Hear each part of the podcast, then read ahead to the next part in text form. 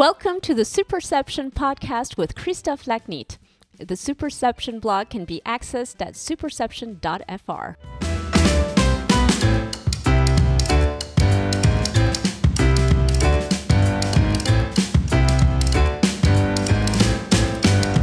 Hello, welcome to this first English spoken episode with a French twist of the Superception podcast.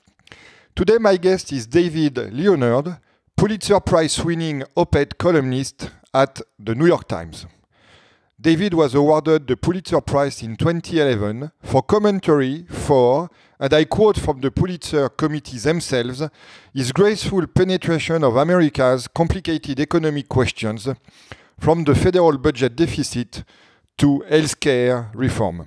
His experience at the New York Times also includes serving as the Washington bureau chief and being the managing editor of The Upshot, a then new venture that focused on policy and economics with an emphasis on data and graphics.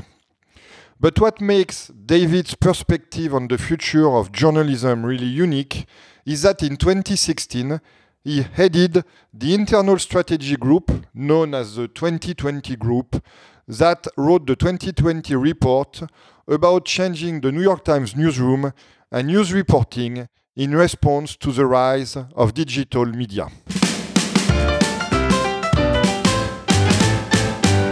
David, good afternoon.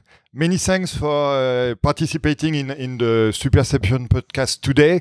We are going to talk about the future of journalism and, and, and news reporting and news media today.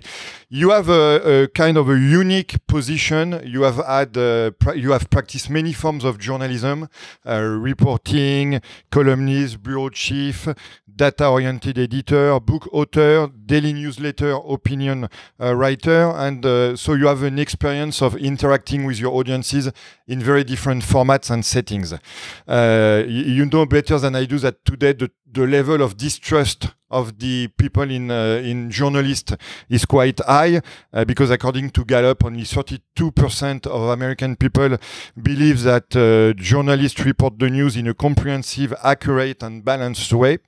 So, first question: What is your perception of, of that kind of distrust, and what do you think can be done to improve the relationship with your audiences? First, thanks for having me. It's good to be here. Um, I think the trust question is a really tricky question because it is important to understand that most of the decline in trust is actually not about the media. And at the same time, it's important for those of us in media to be self reflective and ask what we can do better. So let's take those two parts separately. So here's the first part yes, trust in media is low and has declined. But so has trust in nearly every other major American institution. Trust has also declined really markedly in organized religion, in big business, in organized labor, in political institutions like Congress, in our medical system. I mean, again and again and again and again. Uh, media has not had the biggest decline in trust, and media is not the lowest level of trust right now. So if you look at the Gallup data, the lowest level is Congress, and the biggest decline is the medical system. Um, and that was even before this recent debate over healthcare. So it's not just about any one thing. So I think there has to be some broad cause driving all of this distrust. And if we think it's just specific to the media, I don't think we're going to be able to solve it because it seems to be larger than that. My answer about what's driving the mistrust is the stagnation in living standards for huge numbers of people. People feel like institutions in our society have failed them because living standards haven't been growing that rapidly. Unfortunately, the media can't fix that problem. And so I think it's important that we not get too down and say, "Oh my goodness, what did the media do wrong?" because it, it is seems to be a nearly universal problem. Now, having said that, I don't mean that as an excuse that the media should just sort of wash its hands and say we don't have to worry about it. I do think there are really things we can do. I think we can be um, uh, make it easy, more transparent. I think we can make it easier for people to understand why we do what we do. Um, I think Wikipedia, in a weird way, has something to teach us. Um, Wikipedia is highly transparent. People edit it in real time. I think we should tell people why we come to the conclusions that we do. And I do think we should really take very seriously these diversity issues. And uh, by that, I mean both the diversity in terms of gender and race, but also the political diversity. Um, mainstream publications need to make sure that they have both conservatives and liberals and moderates working for them. And then finally, I think we need to try to think of things in terms of the way our readers think of them, not the way we think of them. There are many journalistic forms that we do because we've always done them. And instead, we should think about what serves readers today. And I think if we do all that, we can maybe make a difference on the trust stuff, even if we can't fix the macro problem. So you were talking about transparency, and uh, as you know, there is a, a, debate about the transparency in journalism and journalists making known their, their opinion or not.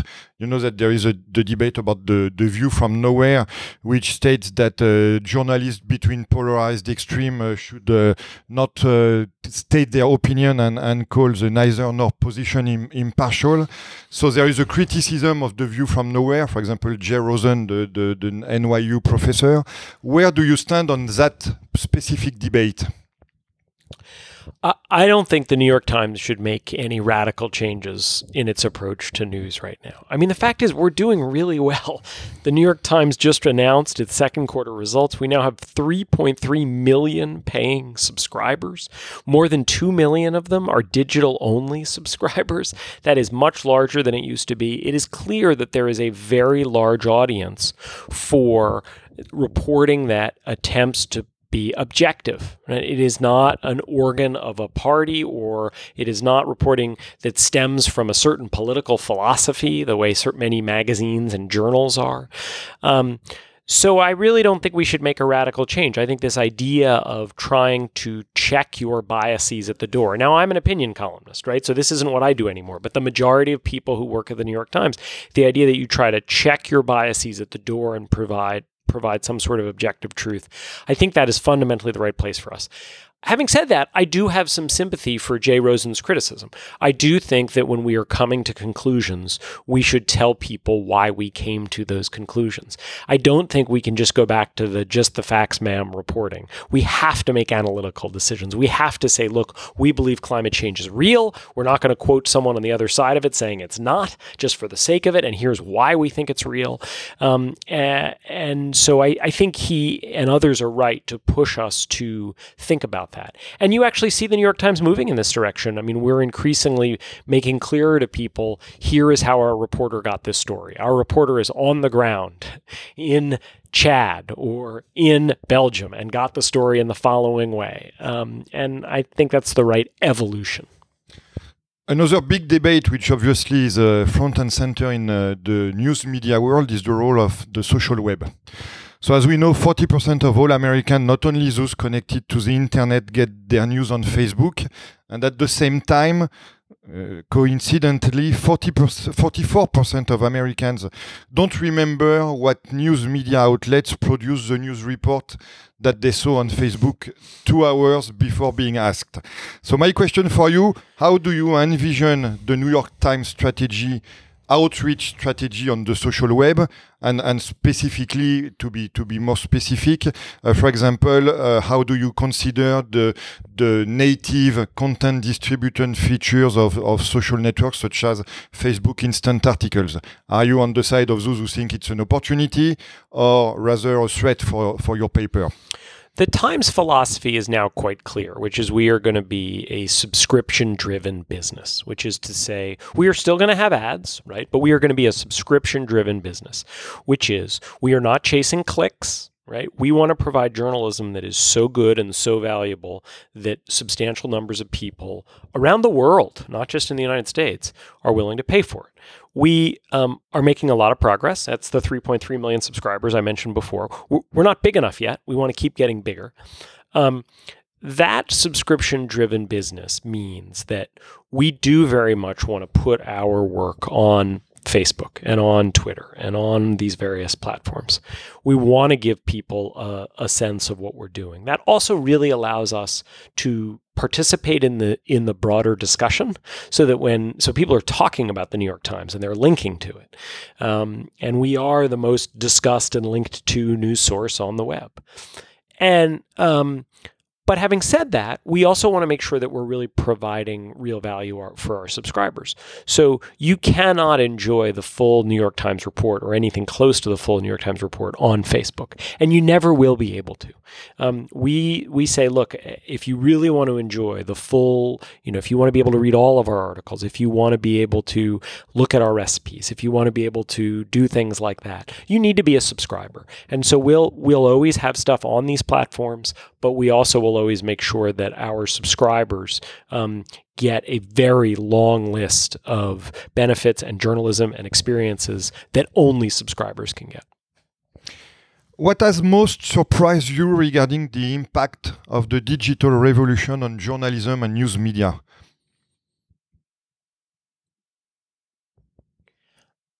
I am most struck by the way in which it has made journalism better.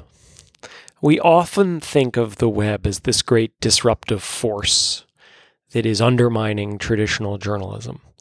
And I don't mean to be blase about the real problems it's causing, particularly for local newspapers. It's a real big problem. But it is also the case that the digital revolution has really made us better. It's it it gives us faster feedback. So when I make a mistake, I hear about it immediately. Now, I also hear a lot of criticism that I think is misplaced or is simply beside the point. But boy, when I make a mistake, I hear about it immediately. That makes me better at my job, right? Um, uh, or even if it's not an error, if it's I've made an argument and I somehow didn't take on a, a counter argument, I hear about it so quickly. That kind of feedback makes anyone better at their job. And back in an era in which we just published it and it went out, and to give us feedback, someone had to write a letter to the editor or call us. Um, this is just better. Um, so that's one example. Another example is the variety of forms that we have to tell people stories, to provide people with information and ideally with insight is so much richer than it used to be. We used to just have the, we used to have these little black and white maps that would run with my stories and you'd kind of squint and see, oh, look, uh, New York State is a slightly different shade than Pennsylvania. Therefore, this indicator of social well being is slightly different. Well, now we can give people full color maps that go all the way down to the county level. They can look at the state view, they can look at the county view, they can go look at the county where they grew up, they can go look at the county where they live. Um, there are all kinds of, of interactives that really are better um, we have a much bigger variety of tools than just long strings of text with a photograph on top. Sometimes that's the right tool, the right form, but many times a different form is better. And so I've really been struck at, although it is this disruptive force, the digital revolution has also improved traditional journalism. But yet, at the same time, uh, everything in the attention economy favors the short term while uh, truth only emerge in the long run. So, uh, how can journalists, in your opinion, still produce a first rough draft of history, to use the famous words of Phil Graham? It is true that there are a lot of incentives toward immediacy and brevity on the internet.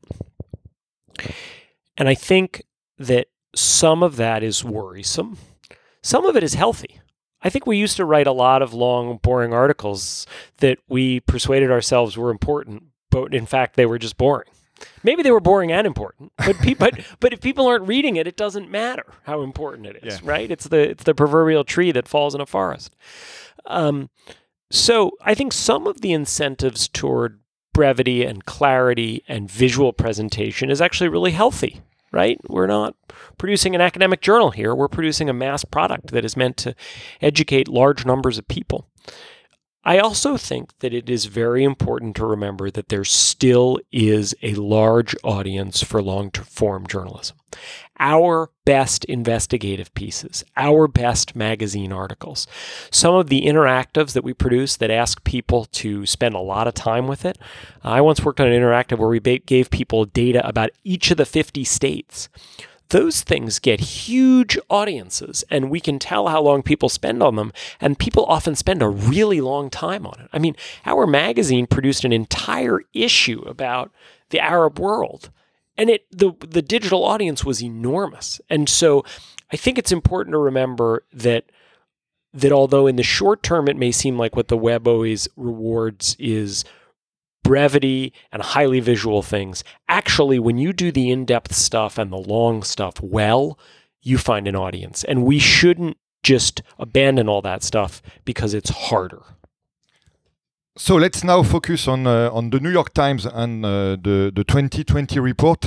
First of all, for all our audiences, can you please briefly explain why the strategy group was created? Basically, what was your leadership expectations and how you worked together? I guess you were seven members to uh, to write that report.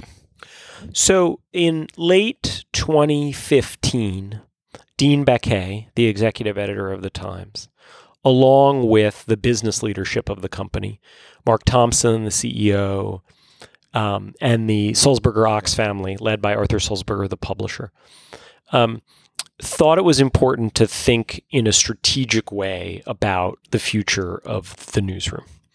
And the way Dean, who is really the driving force behind this, put it is that we have changed a lot. In many ways, we've changed more than people expected, but we haven't changed enough.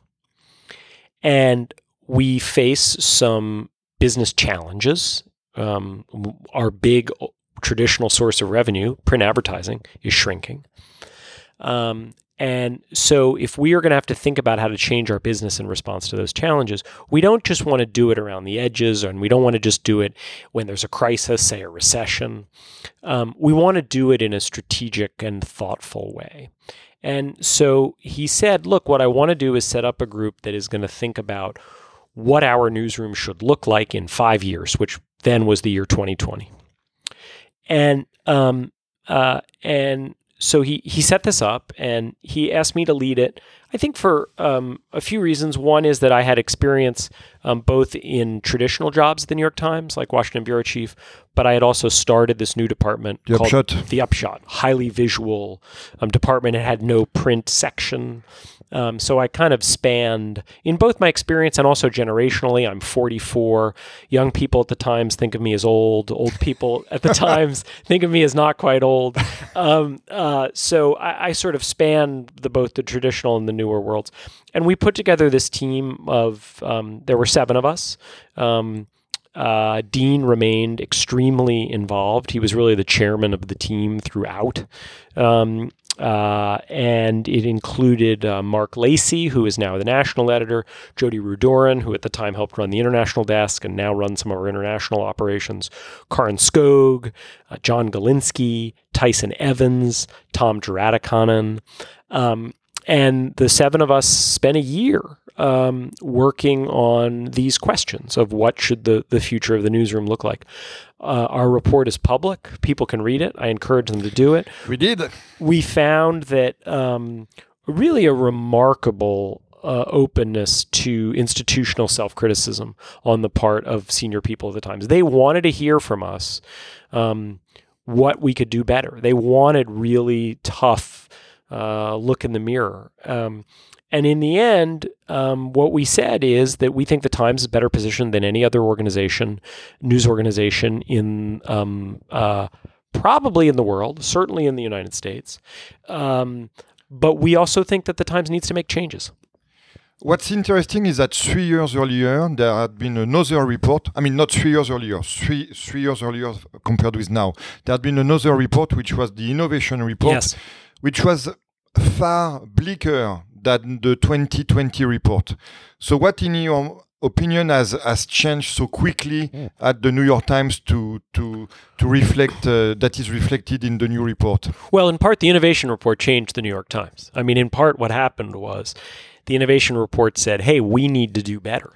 Um, uh, we are doing a really good job at journalism. The first sentence of the innovation report is the New York Times is winning at journalism.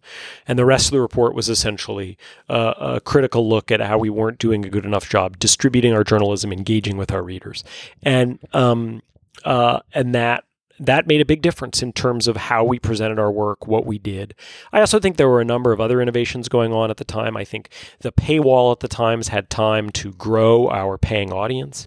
And so the 2020 report was very much a follow up. We say this in the report. This was very much a follow up to the innovation report. The innovation report starts by saying our journalism is great. Now, how can we do better in other ways? the 2020 report was told critique our journalism. Don't spare the journalism, including by A.G. Sulzberger, who ran the innovation report and is now the deputy publisher. Um, really look at the journalism. And so we did that one of the goals highlighted by, by the report is to build a digital business that is, la- that is large enough to support the newsroom. Yes. And, and uh, one of the issues, by the way, that you mentioned a few minutes ago is that considering digital advertising trends, it means that subscription will play an always bigger role in the monetization of the strategy. Can you elaborate on that double shift, meaning from paper to digital and from an advertising to a subscription based model, and uh, on the strategies that you are implementing in that regard? Yeah. So it's a nice time to talk about that because the Times just reported its second quarter results, and it was the first quarter ever that we had more revenue from digital only subscriptions than we did from print advertising. And that, I mean, the actual comparison doesn't matter, right? It's symbolic. Tipping point. It's exactly, but it, but it, but is symbolic. Um, uh, look, it's the the advertising is a really wonderful business model because um, uh, when it's done right, everyone benefits. Um, the companies, the advertisers benefit. Um, uh, the consumers get information. It's not objective information, but they get information about products and it then finances the the gathering of objective information, news, other information, um, and advertisers pay a lot of money for it. I mean, we don't have any subscribers cutting us hundred thousand dollar checks, but advertisers will do that. So the decline of advertising is really a big problem. Um, the fact uh, that the Times has such an engaged audience means that our advertising is not going away, and that's also really important. But we do have to move to this subscription based model. And um, so the thing that's hard about it is you have to go chase many more people. You need more subscribers than you need advertisers. That's hard. Um, and that takes time. And it takes time. Um, uh, and uh, so the way you see the Times doing this is um, both trying to provide really great journalism. So we basically in most years we report stories from um, something like eighty percent of all the countries in the world. We employ lawyers to write about the law, economists to write about the economy. Um, we employ um, experts of all kind. We employ investigative reporters to hold our government accountable. Um, we employ some of the best known food writers and cultural critics in the country. Um, and so we employ more coders and cartographers than any other news organization. So one of the ways you do it is to give people this wonderful um, variety and quality of information when we do it right. But there's also something else we've started doing, which is saying, hey, you know what? If you really want it all, you need to pay for it. Um, and so we've started moving more of our offerings to a, a, place where subscribers clearly get something better than, than everyone else. So if you look at our recipes now, to really get the full benefit of our recipes, which is something that's very much in demand, you need to be a subscriber. Um, the good news, I would say, is if you worry about um, journalism at, in a small d democratic sense. If you if you worry about the role that journalism has in a society, a subscriber based model is actually less complicated than an advertiser based model. Agree, yeah. Because in an advertiser based model, you have to worry wait a second, we're getting all this money from Peugeot or GM. What does it say about how we write about their cars? Um, whereas we're getting a lot of money from the drivers of Peugeots or General Motors cars doesn't really create a kind of conflict in the same way. So first of all, I am impressed that you mentioned Peugeot. Thank you. it was always my father's favorite car that he ever owned. Oh my God! Many people will be happy about that in France. um, so to come back to the report, um, a very interesting aspect of, of the report, for uh, by the way, for any business in any industry, is that it asserts that the Times won't succeed it's, if it handles digital transformation as a bolt-on or a workaround. Uh, it has to rebuild itself from the ground up. Can you elaborate on uh, how that assertion was received by the people inside the company? Because obviously it can be uh, uh, uh can create anxiety, and uh, what you are doing on a daily basis to try and change the culture of the company. Cultural change is really hard. And I think the Times is lucky right now in the leadership that it has. Um, Dean Baquet, the executive editor, is someone who has a trifecta of skills. He has this great credibility as uh, as a journalist. He's an investigative journalist who won a Pulitzer Prize for uncovering corruption in Chicago. Uh, he even has this very funny self-deprecating description of it about how he has the easiest Pulitzer ever. He just had to uncover corruption in Chicago, which is, of course, not true. He, he um, um, so he is he's overseen many investigative stories. So he's really he's a journalist's journalist he also has a real openness to change. He doesn't try to protect the old. And then, and I say this lovingly on behalf of my profession, many of us journalists don't exactly have the world's best personal or managerial skills. it's a field that rewards individuality and Dean is uncommonly personable. He has he has uncommon leadership skills for a journalist. So, and it's not just Dean; it's also the commitment of the Sulzberger Ochs family to the future. It's many of the leaders around Dean, um, whether it's Joe Kahn, the managing editor, whether it's the current head of the editorial page, James Bennet, for whom I work now. I mean, we really have a, a quite a mix of people right now. Um, so that helps, but it doesn't solve all the problems, and it is absolutely the case that um, change is really hard. And what I would say is that there is no one response that people at the Times have. There are many, many people in the newsroom who are eager to see this place change more. They say, I hear us talking about visual journalism. I hear us talking about speaking in a new voice. And yet, uh, day to day, I'm asked to just do my job the same old way. Help me change. And I think over the last couple years, we've helped more people do that kind of change. On the flip side, uh, to deal with the least pleasant aspect of this entire issue cutting editing jobs. Cutting jobs, yeah. So we can talk in more detail about that, but just think about this arithmetically. We need to hire a lot of people. This is what the 2020 report said. We need to hire a lot of people who don't currently work here. Because of how competitive digital journalism is, we need to employ the best journalists in every single field almost experts in every single field. I mean, not quite. I said we have lawyers covering the law, not quite to that level, but not far from it. We should have the best reporter um, or one of the best reporters in field after field after field. Um, we also need people with new skills, right? Visual we, reporting. Visual reporting. We just started this podcast, The Daily. It's a huge success, but hey, it takes people who have skills. I don't have the skills to produce a daily podcast. And so when you combine the fact that print advertising has really shrunk, which means, um, unlike many news organizations, the Times has not shrunk. Our newsroom is, has been as big as it ever was. We need to shrink a little bit. That's okay. That's healthy. And we need to go out and hire new people with different skills. Unfortunately, that means we need to make tough decisions about where we need to shrink. And so, of course, not only do people who are in those jobs feel anxiety and disappointment and unhappiness about some of the changes. But those of us who are their colleagues who say that's a talented person, even if there isn't room for them in this in this place going forward, it, it, it's hard to to watch. So I would say there's a lot of excitement about change, but there's also um, understandable um, both human and and organizational concern about some of it. How important a role plays training in your culture change plan? Uh, because as you said, you need new skills, so you are hiring new talents, and also you are probably helping your own people to develop and to grow. Uh, so, how important is training? Vital, because.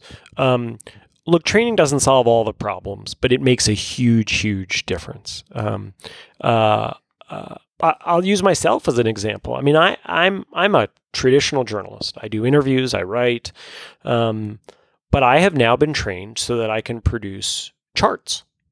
Now, if you wanted the great chart, right, the chart that the the map, you know, the interactive chart, you would never want to ask me to do it. I'm not capable of doing it, but I am capable of producing um, basic charts.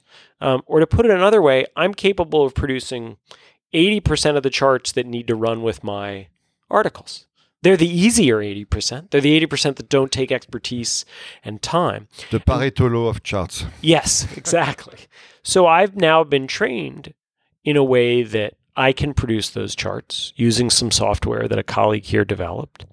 Um, an expert still oversees it and often says to me, "Eh, you got this slightly wrong," or sometimes even after publication says, "Hey, you know."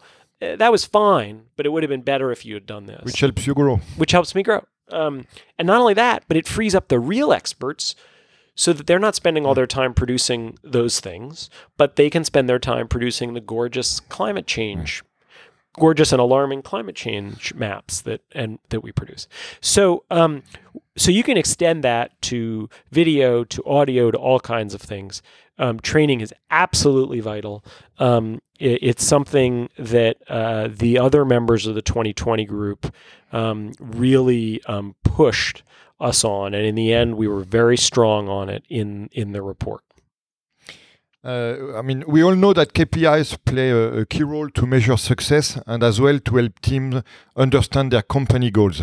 And this one other aspect that you mentioned in, in the report is the, the development of the use of metrics to uh, to develop the, the, the digital success and the digital outreach of of the of the New York Times. So, what can you tell us to to help us understand what is your ambition in this domain? The metrics are both vital and in, and insufficient, necessary and yet not sufficient. Um, I think a few years ago, the Times was really vastly underusing metrics. We would write stories and and we would tell ourselves that because it appeared in the New York Times, it had been great. um, uh, uh, and so, and we worried a lot about opening up metrics to the entire newsroom. Um, there are all kinds of real worries, right? You don't want to go to a point where the entire newsroom is is trying to produce clickbait, right? And then the whole New York Times ends up being stories about pets and real estate and sex and diet and exercise. Um, and so, um, but fortunately, uh, that isn't what journalists who come to work here generally want to do for the most part. Uh, some writing about that subject are, are, is very good. And second of all, the subscriber model really keeps our incentives in a good place, right? Our subscribers aren't subscribing to read viral stuff. They're subscribing because we're putting people in Afghanistan, and and because Adam Liptak, uh, who is covers the Supreme Court for us, um, uh, and so um, uh, I think that really helps. I think that metrics are really good. I do think it's important. And I think much of the news business has now gone a little bit too far and cares too much about page views. Um, page views matter but they're not the only thing that matter. The amount of time people spend on a page Absolutely, yeah. matters. The extent to which people engage. Did they write a comment? Things other than page views matter. Um, uh, audio listens matter. And right now, um, there just isn't very good information about that. You don't actually know how many people listen to a podcast. Yeah, I concur. but that is very, very important, right? Uh, how many people open an email newsletter is very, very important. And so I think it's, uh, we want to, page views are a good measure. We want to use them. The old days when we weren't using them were no good. Um, but let's also not give up our judgment. Let's mm. also use our journalistic judgment and let's use a suite of measurements and recognize there is no one perfect measurement to to close on on this chapter on the New York Times, obviously, I want to ask you about your competition. I'm sure you look uh, closely at at the competition, and uh, let me ask you about uh, what Jeff Bezos and Marty Baron are, are doing at the Washington Post uh, in terms of digital transformation and and also editorial development, and obviously uh, a personal comment, we, we all see that the editorial competition between the New York Times and the Washington Post is uh, is very good for democracy these days. Uh, so, uh, how do you assess what the Washington Post is doing? I think it's great. I think the Post's comeback is great. I was I was at a, a goodbye party for someone, um, and I hadn't looked at my phone in a few hours, and so I had missed one of these big afternoon scoops about the Trump administration. And I was standing next to someone I know at the Washington Post, and and other people at the party were talking about the big scoop, but without naming who had it. And I turned to him and I said, "Was this one yours or ours?" And he laughed and he said, "Today was ours." And I said, "Well, congratulations." um, uh, I think it's great. Um, uh, I subscribe to the New York Post. I used to work at the. Uh, I subscribe to the Washington Post. I'm a New Yorker, so I, I might make that mistake. I subscribe to the Washington Post. I used to work at the Washington Post. Um, I'm a fan of it. It really is much stronger than it was. Um, uh, and it uh, first Marcus Brauchli and now Marty Baron have really, really made a big difference there. Um, uh, so I think it's really good. I think the competition's healthy. I look, the New York Times. Um, uh, obviously, I'm not objective. I work here. New York Times remains substantially ahead of the Washington Post. Our digital revenue um, is vastly larger than the Post's because our subscriber base is vastly larger, and it appears that they are paying more than the Post's. Our print circulation is larger, and, and it's a much more expensive pub- publication to subscribe to. Um, Is uh, there, but is there anything you learn from them? Oh, absolutely. Um, uh, I think they more rapidly um, uh, adopted some of the habits and language of the web, particularly voice. Um, uh, th- they were willing to experiment in ways. One journalist I admire a lot is Ezra Klein. He's the founder of Vox.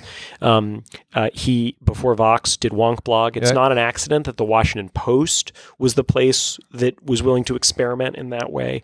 Um, uh, so not only do I admire the Post as a really worthy competitor to the Times, but I also think there have been ways in which, if you look at things like their headlines, they have been quicker to adopt some of the habits of the web. I think the Times is now caught up, but I think there was a period where our headlines were too often a little stultified, a little boring, uh, whereas the Post's headline actually told you what was in the article. Competition makes you better. So Competition makes you better. So uh, the the final question of the Superception podcast is always linked to the current news.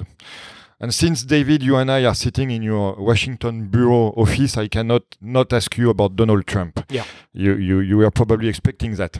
Uh, so the New York Times defines itself as an authoritative news destination for citizens, uh, and it's incidentally, as we have discussed, it's all the more important for you from a business standpoint because it motivates your readers to subscribe to your to your service.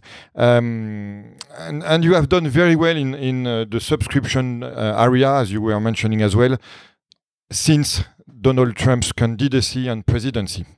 But at the same time, it begs the question how does the company manage to find the right balance between the authoritativeness of its reporting and the opinion of its political commentary in the wake of Trump's permanent accusation against your so called bias?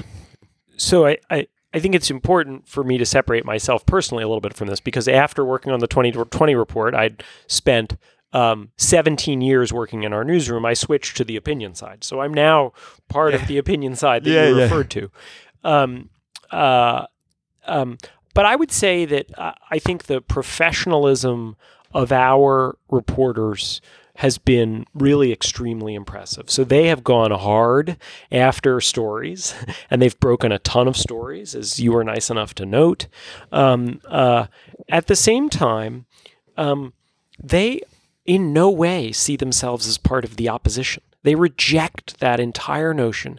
And when I'm around this office and I overhear conversations with them, it really is who they are. They are professional journalists. They are not political operatives.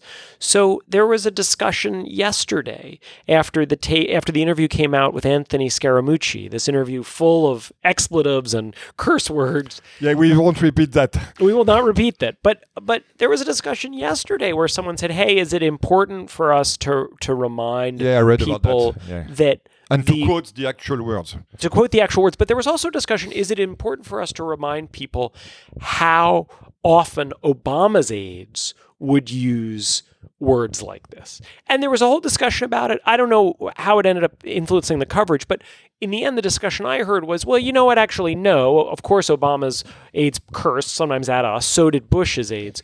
But that's different when you're having a clearly off the record discussion than when you're doing it insulting your own colleagues. But I think that conversation, there is this continual push here where people say to themselves, let's make sure we're holding Trump to the same standard that we held others. Now, I know President Trump completely rejects the notion that we are. I know that some of his supporters reject the notion. Yeah, yeah, but at the same time, what is quite fun, funny is that Trump craves your attention and your Yes. approval, as we have seen uh, again last week with his interview with Maggie Haberman. Yeah, I mean, Trump's a New Yorker, right? I'm a New Yorker, uh, and uh, You are the institution. we, yeah, I mean, Trump, we're not the only newspaper he cares about. He also is a close reader of the New York Post and has been for many Yeah. years. Where um, Maggie Haberman comes from, by the way. yes, uh, before she was a Politico, um, and um, but yes, Donald Trump uh, is clearly a close reader of the New York Times. Okay, so this is on the, this note that we will uh, end the conversation. Thanks a lot, David, for participating in this podcast episode. Well, it's a pleasure to talk to your listeners. I referred to my father before. He's a life. He was a lifelong Francophile, um, and he was the the head of the French American School of New York for ten years. So oh, great. the chance to speak to a French audience is really it's a personal pleasure as well as a professional. So next time we'll do it in French. Excellent. Thanks. Merci. Thank you for listening to this episode of the Superception podcast. The Superception blog can be accessed at superception.fr.